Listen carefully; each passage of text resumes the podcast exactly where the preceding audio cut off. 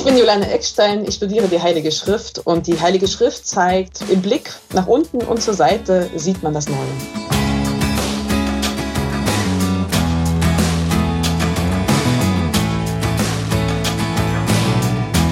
Bereit für Neues. Hier ist das Finale des Advents-Specials des Podcasts mit Herz und Haltung an Heiligabend. Schön, dass ihr mit dabei seid. Seit dem 1. Dezember habt ihr hier bei uns jeden Tag Leute kennengelernt, die trotz Corona, oft auch trotz persönlicher Krisen oder Herausforderungen, hoffnungsvoll nach vorn geblickt haben und die uns erzählt haben, warum sie bereit sind für Neues. Für Christinnen und Christen beginnt ja mit dem Heiligabend auch immer etwas Neues. Gott wird Mensch, wir feiern die Geburt von Jesus. Und über diese Hammerneuigkeit sprechen wir heute mit Juliane aus Dresden. Ich bin Theologin, genauer gesagt Bibelwissenschaftlerin, noch genauer Alttestamentlerin. Ähm, ich lehre und forsche derzeit an der Philosophisch-Theologischen Hochschule St. Georgen in Frankfurt am Main. Meine Schwerpunkte sind zum einen das Iob-Buch, also ich sage Iob, Hiob für die meisten. Dann arbeite ich derzeit an prophetischen Büchern, speziell am Jesaja-Buch und da kommen wir schon zum Thema von heute, näher, also zumindest näher dran. Ähm, ich arbeite aber auch viel mit der Umwelt des Alten und Neuen Testaments, ähm, mit eben Objekten und Texten aus der Umgebung, aus den umgebenden Kulturen, ähm, auch mit Materialien, mit Archäologie. Und das wird heute auch noch mit eine Rolle spielen. Schwester Elisabeth Mucher hat sich anhand unserer drei Fragen, die uns den ganzen Advent über begleitet haben, mit Juliane Eckstein über Weihnachten unterhalten. Viel Spaß.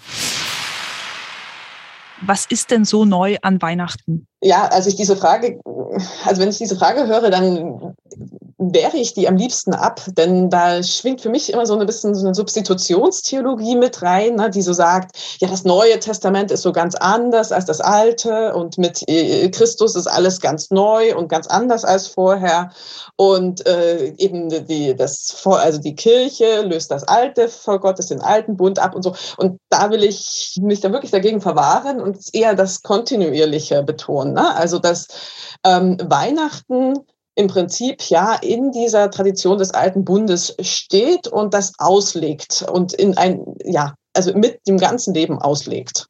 Und Jesus legt diese schon ihm vorfindlichen Schriften aus und erfüllt sie sehr konsequent. Und die Evangelien, oder zwei Evangelien machen das, Matthäus und Lukas, lassen eben diesen Prozess schon mit seiner Geburt beginnen. Also sie betonen, dass das von Anfang an ähm, der Fall ist, dass eben mit Jesus die Schrift erfüllt wird. Also erstmal ist sozusagen hm. Jesus neu an Weihnachten? Nach diesen, nach diesen Evangelien schon. Wenn man mit Johannes äh, argumentiert, dann war ja Jesus schon die ganze Zeit äh, da als präexistenter Logos. Das ist dann der Fachbegriff. Also als das weltordnende Prinzip war er schon die ganze Zeit da und dann ist er halt nur, hat er Fleisch angenommen. Aber das ist das Johannesevangelium. Tatsächlich mit Matthäus und Lukas kommt mit Jesus das Neue in die Welt. Und das ist tatsächlich ein Motiv, also das äh, Hannah Arendt hat das sehr stark gemacht. Jetzt kommt dann nochmal die philosophische Schiene rein, die Geburtlichkeit, ne? also die gesagt hat, mit der Geburt überhaupt eines Kindes konstituiert sich Welt immer wieder neu. Also die Welt, wenn ein Kind geboren wird, ist die Welt nachher nicht mehr dieselbe wie vorher. Mhm. Mit jedem Menschen wird die Welt neu. Mhm. Ja. Also da muss was neu verrückt werden. Alles kommt, also ja, findet neuen Platz. Und das lässt sich nicht mehr rückgängig machen. Also egal, wie es dann weitergeht, aber das lässt sich nicht mehr rückgängig machen.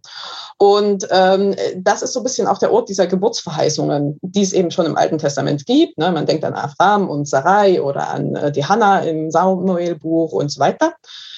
Und deswegen beginnt auch das Neue mit Jesus erstmal mit seiner Geburt. Also er schwebt nicht als irgendwie Geist in die Welt, sondern er wird ganz konkret als Kind geboren, weil mit einer Geburt sich alles neu verschiebt wie kann man sich bereit machen für Weihnachten oder geht das überhaupt, sind wir überhaupt jemals bereit für Weihnachten? Da würde ich vielleicht noch mal kurz ausholen und noch mal ein bisschen zeigen, was äh, Lukas macht, weil ich das wirklich sehr interessant finde.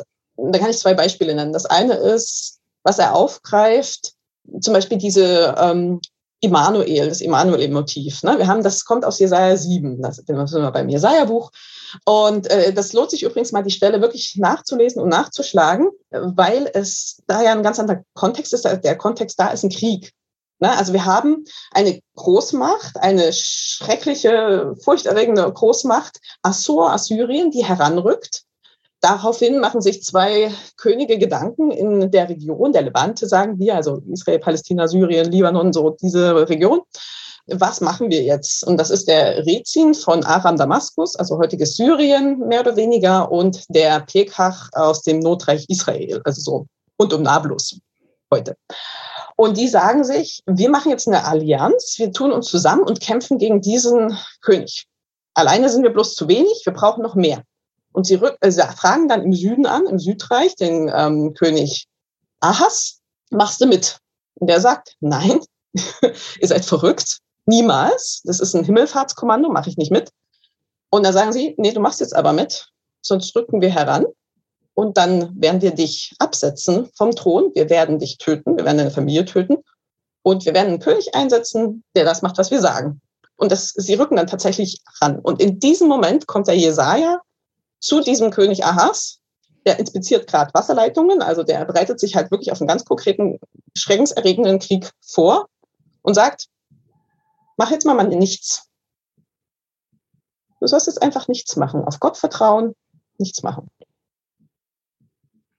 Und der Ahas hört natürlich nicht auf ihn. Ist ja ein König. Sagt, genau. Aber er sagt in diesem Moment, ich gebe dir ein Zeichen, dass das, was ich sage, stimmt. Und zwar, eine junge Frau wird ein Kind gebären. Und dieses Kind wird Milch und Honig zu sich nehmen. Also Milch ist so Dickmilch, Sahne. Also das heißt, es wird ein reiches, also ein reiches Kind der Oberschicht. Und ähm, noch bevor das Kind versteht, äh, das Gute zu wählen und das Böse zu verwerfen, sind diese zwei Reiche, also diese zwei Könige, die da dich bedrohen, Geschichte. Finito zu Ende, beendet, aber du wirst weiter bestehen. Und äh, dieses Alter, also wo, wo man Gut und Böse unterscheiden kann, ist, ist so sieben, acht Jahre. Ab dann gelten die dann auch nominal als ausgewachsen, so diese Jugend als Phase gibt's ja nicht. Das heißt also relativ bald. Nicht sofort, aber relativ bald. Und Lukas nimmt also diese Tradition auf und ändert sie aber gleichzeitig ab. Denn er verkündet, dass jetzt die Geburt ne, des besonderen Kindes, verkündet er jetzt nicht an einen König, nicht in Jerusalem, sondern an eine Frau, an eine junge Frau, die ähm, keinerlei Bedeutung hat, irgendwo da in Nazareth an der Peripherie im Hinterland sitzt und es ist auch jetzt keine Beglaubigung irgendein äh, Kriegsorakels, das kommt irgendwie relativ, also super überraschend und unvermittelt. Und damit macht er halt so eine Bewegung, die macht er dann noch öfter. Also, dass er sagt, guckt nicht zu den Königen, guckt nicht in die Paläste, guckt nicht nach oben, schaut nicht in die Zentren, sondern schaut Was? zur Seite, schaut nach unten, schaut auf die Menschen, wo ihr vielleicht sonst nicht drauf achten würdet. Bei Lukas ist ein Engel, der verkündet, ähm, ein, ein Prophet, der muss an die Mächtigen sich wenden. Das ist seine Rolle. Ne? Ähm, ein Engel hat, ist er freier und kann sich quasi auch an die wenden, an die sich jetzt jemand, der auch politisch agiert, Propheten äh, agieren auch politisch, nicht vielleicht gar nicht so sehr wenden kann. Aber für uns ist das wirklich auch so ein Signal. Also das Neue ist, wenn, wenn man wissen will, wo was Neues ist, wenn man wissen will, wo Gott was Neues schafft, dann lohnt es sich mal an den Rand zu gucken und nach unten zu schauen und eben zu den Nichtmächtigen man kann es nochmal auch anderweitig schön nachweisen an, äh, das, da gibt es das Beispiel der Priene-Inschrift. Also in Kleinasien gibt's die, gab es die antike Stadt Priene und da wurde eine Kalenderschrift, Inschrift gefunden. Das heißt, da wurde angekündigt, ab jetzt gilt eine neue Zeitrechnung und äh, zwar ab der Geburt des Kaisers Augustus, also des Caesar Augustus. Und ganz interessant ist es ja auch, dass gerade in Lukas 2, dann im nächsten Kapitel, Lukas ja auch den Augustus erwähnt. Und diese Inschrift ist ein bisschen älter, also chronologisch, die ist neun vor Christus entstanden. Und da wird eben die Geburt des Caesar Augustus gefeiert und wird gesagt, er ist der Soter, der Retter. Er beendet den Krieg, er übertrifft aller Menschen Hoffnung, er ist der Wohltäter. Und mit seiner Geburt beginnen alle Euangelia, also alle frohen neuen Nachrichten beginnen mit der Geburt dieses Kaisers auch das nimmt Lukas auf und münzt das wieder um und sagt, nee, nee, nee, nee. Es gibt Euangelia, es gibt einen Soter, einen Retter, aber das ist der, dieser komisch kleine Jesus da, der in so einem Kaff südlich von Jerusalem geboren wird, in der Krippe da liegt. Das ist der Soter, das ist der Retter, das ist äh, der, von dem die Euangelia, die frohe Nachrichten äh, oder das die eine nur noch ähm, ausgeht. Das ist der Retter, das ist der, der Frieden bringen wird. Und das ist eigentlich eine Frechheit. Ne? Also das ist eigentlich eine Unverschämtheit gegenüber dem Ober, also dem Kaiser, dem Obersten des Reiches, des Römischen Reiches, eines sehr mächtigen, großen Reiches, was da irgendwie aus Sicht der Peripherie ja, gesendet wird als auch als Signal. Und das ist auch wieder dieses, ne? Also das, das Neue ist, schaut nicht da nach Rom, schaut nicht, äh, die neue Zeitrechnung beginnt nicht mit der Geburt irgendeines Herrschers. Die neue Zeitrechnung beginnt mit eben dem Kleinkind am Rande des Römischen Reiches. Wenn wir das Neue entdecken wollen und ja auch, auch uns irgendwie darauf einstellen wollen als eine Haltung, müssen wir eher nach unten schauen als nach oben und ja. aufs Kleine schauen als auf das ganz Große. Ja, und das ist ja komisch, ne? Also nach 2000 Jahren ähm, Christentumsgeschichte sollten wir das ja eigentlich irgendwie mal gelernt haben. Aber irgendwie haben wir immer noch diese Haltung. Also ich finde das ganz oft, ne? Wir, wir, gucken, wir erwarten jetzt gerade auch, ich habe auch noch ein bisschen reingehört in die Podcasts, ne? Also da ist dann die Hoffnung, dass das mit Corona endlich aufhört und diese Einschränkungen und so. Und ich merke das auch, wir, wir, klar, wir sind abhängig von politischen Entscheidungen und deswegen gucken natürlich alle, gucken auf die Regierung, gucken Landesregierung, Bundesregierung, man guckt aber auch jetzt im Job, ja, gucken, also ich kenne das ganz stark, es gucken alle auf den, die Chefin, den Abteilungsleiter, Rektor, Präsidentin, was weiß ich. In der Kirche haben wir es auch, ne? Also man erhofft sich das Heil vom Bischof oder dass der Papst jetzt doch was Richtiges tun möge. Und Weihnachten heißt eigentlich, hm, schau mal, schau mal woanders hin. Da wirst du das Heil in dieser Form nicht, wie du es dir erhoffst, nicht finden. Und ich finde das auch, ich finde das auch, also ich, ich möchte da überhaupt nicht Leute in Verantwortung abwerten. Ich finde das sogar auch gesund und heilsam für, für diejenigen, denn das sind ja auch nur Menschen. Das sind keine Übermenschen, das sind keine Messias, das sind ähm, äh, nicht die Übercäsaren, sondern das sind einfach Menschen, die machen, treffen Entscheidungen, wichtige Entscheidungen, manchmal auch falsche. Ähm, wir sollten Wohl und Wehe, also keine Heißerwartung an sie herantragen, die können sie nur enttäuschen. Genau. Stattdessen müssen wir woanders hinschauen. Und nochmal andersrum gefragt, mhm. auf was kann uns Weihnachten vorbereiten? Mit dieser neuen Perspektive, die Sie beschreiben. Ja, wenn man es, wenn man so schaut, also ich tue mich jetzt ein bisschen schwer, das schon vorzukonfigurieren und schon zu sagen, was jetzt zu sehen sein muss, denn äh, es ist ja eher eine Haltung. Und äh, ich bin wirklich tatsächlich der Überzeugung, in, auch in Auslegung der Evangelien, äh, dass Gott auf einen zukommt, wenn man eben diese Haltung und diesen Blick einnimmt deswegen kann ich ja jetzt nicht schon vorher bestimmen, was Gott dann machen wird. Aber ich habe einen Verdacht. Und der Verdacht leitet sich so ein bisschen auch aus dem Magnificat ab. Ne? Also das, was dann auch in Lukas kommt nach der Geburtsverkündigung, äh, nachdem sich Maria und Elisabeth treffen oder bei diesem Treffen, sagt er dann Maria, Gott wird die Mächtigen von ihren Thron stürzen, er lässt die Reichen leer ausgehen und so weiter. Also er, er äh, dreht die Verhältnisse um und er führt, glaube ich, etwas herbei bei, was wir heute mit dem Sehnen nach Gerechtigkeit umschreiben würden. Ja, also schon was ganz Neues, was anderes, was aber schön sein wird und was ähm, ein, einer Sehnsucht entgegenkommt, die, glaube ich, doch die meisten in sich tragen, eben die Sehnsucht nach Gerechtigkeit und, und ja, nach, nach einem, ja, traditionell sagen wir jetzt Heil, ja, aber Heil, also das äh, äh Weltverhältnisse, in denen wir leben, die in denen wir, sag ich mal, physisch und psychisch gesund sein können, in denen wir uns nicht verbiegen müssen, in denen wir ähm, unsere guten Eigenschaften ausleben können und nicht gezwungen sind, unsere schlechtesten und schlimmsten Eigenschaften groß zu machen, um irgendwie ähm, zu überleben und uns durchzusetzen. Das ist das, was Maria im Prinzip besingt und das ist im Prinzip, habe ich so den Verdacht, das, was mit einer weihnachtlichen Haltung, ja, dem man in, mit einer weihnachtlichen Haltung entgegensehen kann. Worauf lässt uns Weihnachten hoffen? Welche Hoffnung steckt in Weihnachten? Ja, also Hoffnung nach, also das ist ja der Titel des Podcasts ganz gut, also nach was Neuem, nach was anderem, nach Gerechtigkeit, nach, nach einem Frieden, was kein Burgfried ist, sondern nach einem gerechten Frieden. Ja, nach, nach Heil im traditionellen Sinne oder ähm, Ganzheitlichkeit könnte man vielleicht auch sagen, wäre heute vielleicht so das Wort, ja, also dass man, dass man das Zersplitterte zusammenführen kann. Mhm. Ich habe überlegt, ob ich die Frage noch anschließe. Mhm. Was immer wieder in dem Podcast angeklungen ist, von Jüngeren, vor allem auch von Älteren, ist diese Sorge um, ja, um das Miteinander in der Gesellschaft. Diese Sorge, gerade auch bei jüngeren Menschen in unserer Gesellschaft, fällt was auseinander und sie sprechen es jetzt an. Ne? Also so kein, kein, kein Burgfriede, auch kein Friede, Freude, Eierkuchen, mhm. ähm, aber doch ein Friede, der ja uns Weihnachten überall äh, angekündigt wird. Wie kann das aussehen? Wie kann das zusammengehen in unserer konkreten Situation? Ja, ich sehe diese Spaltung auch, oder was heißt Spaltung? Ich, ich, es gibt Extreme und dann gibt es ein großes Spektrum dazwischen, würde ich mal noch meinen.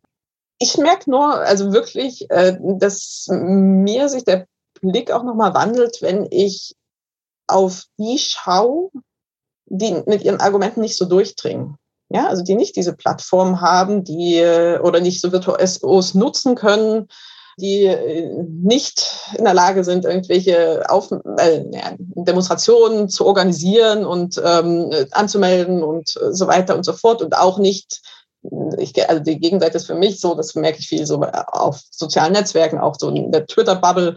Da sind ja auch bestimmte Leute ähm, unterwegs und können ihre Meinung sehr stark verbreiten, die, die eben diese Netzwerke handhaben können. Oder gehen in Talkshows oder so, ne? da kommt ja auch nicht jeder rein.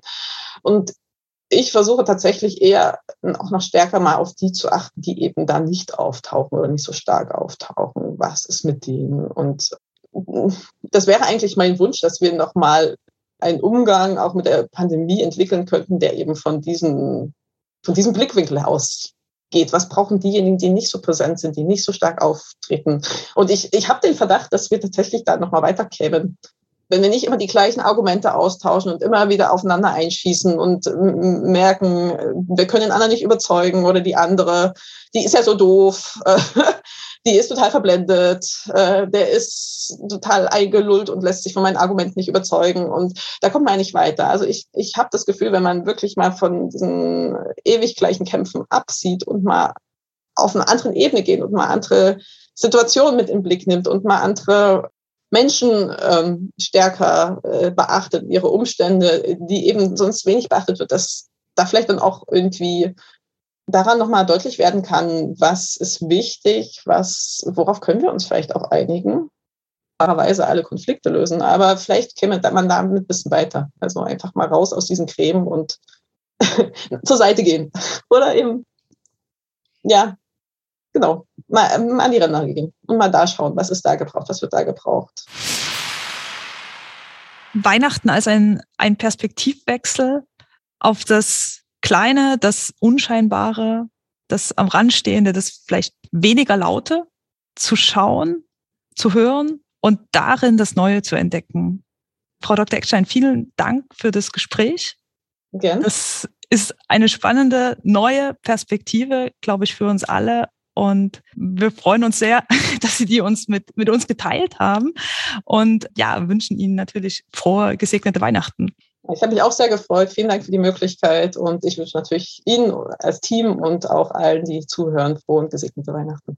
Ja, und dem schließe ich mich natürlich einfach gerne an. Vielen Dank, Juliane Eckstein. Vielen Dank, Schwester Elisabeth Muche von Statio, der Kontaktstelle Katholische Kirche in Leipzig die diese Podcast-Reihe im Dezember 2021 gemeinsam mit der Katholischen Akademie im Bistum Dresden-Meißen organisiert und realisiert hat. Zum Team gehören außerdem noch Falk Hamann und Jan-Michael Langkamp. Ich bin Daniel Heinze und mir bleibt nur noch zu sagen, wir von Mit Herz und Haltung, wir machen jetzt ein paar Tage Weihnachtsferien und sind dann Anfang Januar wieder für euch da. Danke für eure Treue in diesem Jahr. Gesegnete Weihnachten, kommt gut ins Jahr 2022 und natürlich bleibt bitte bereit für Neues.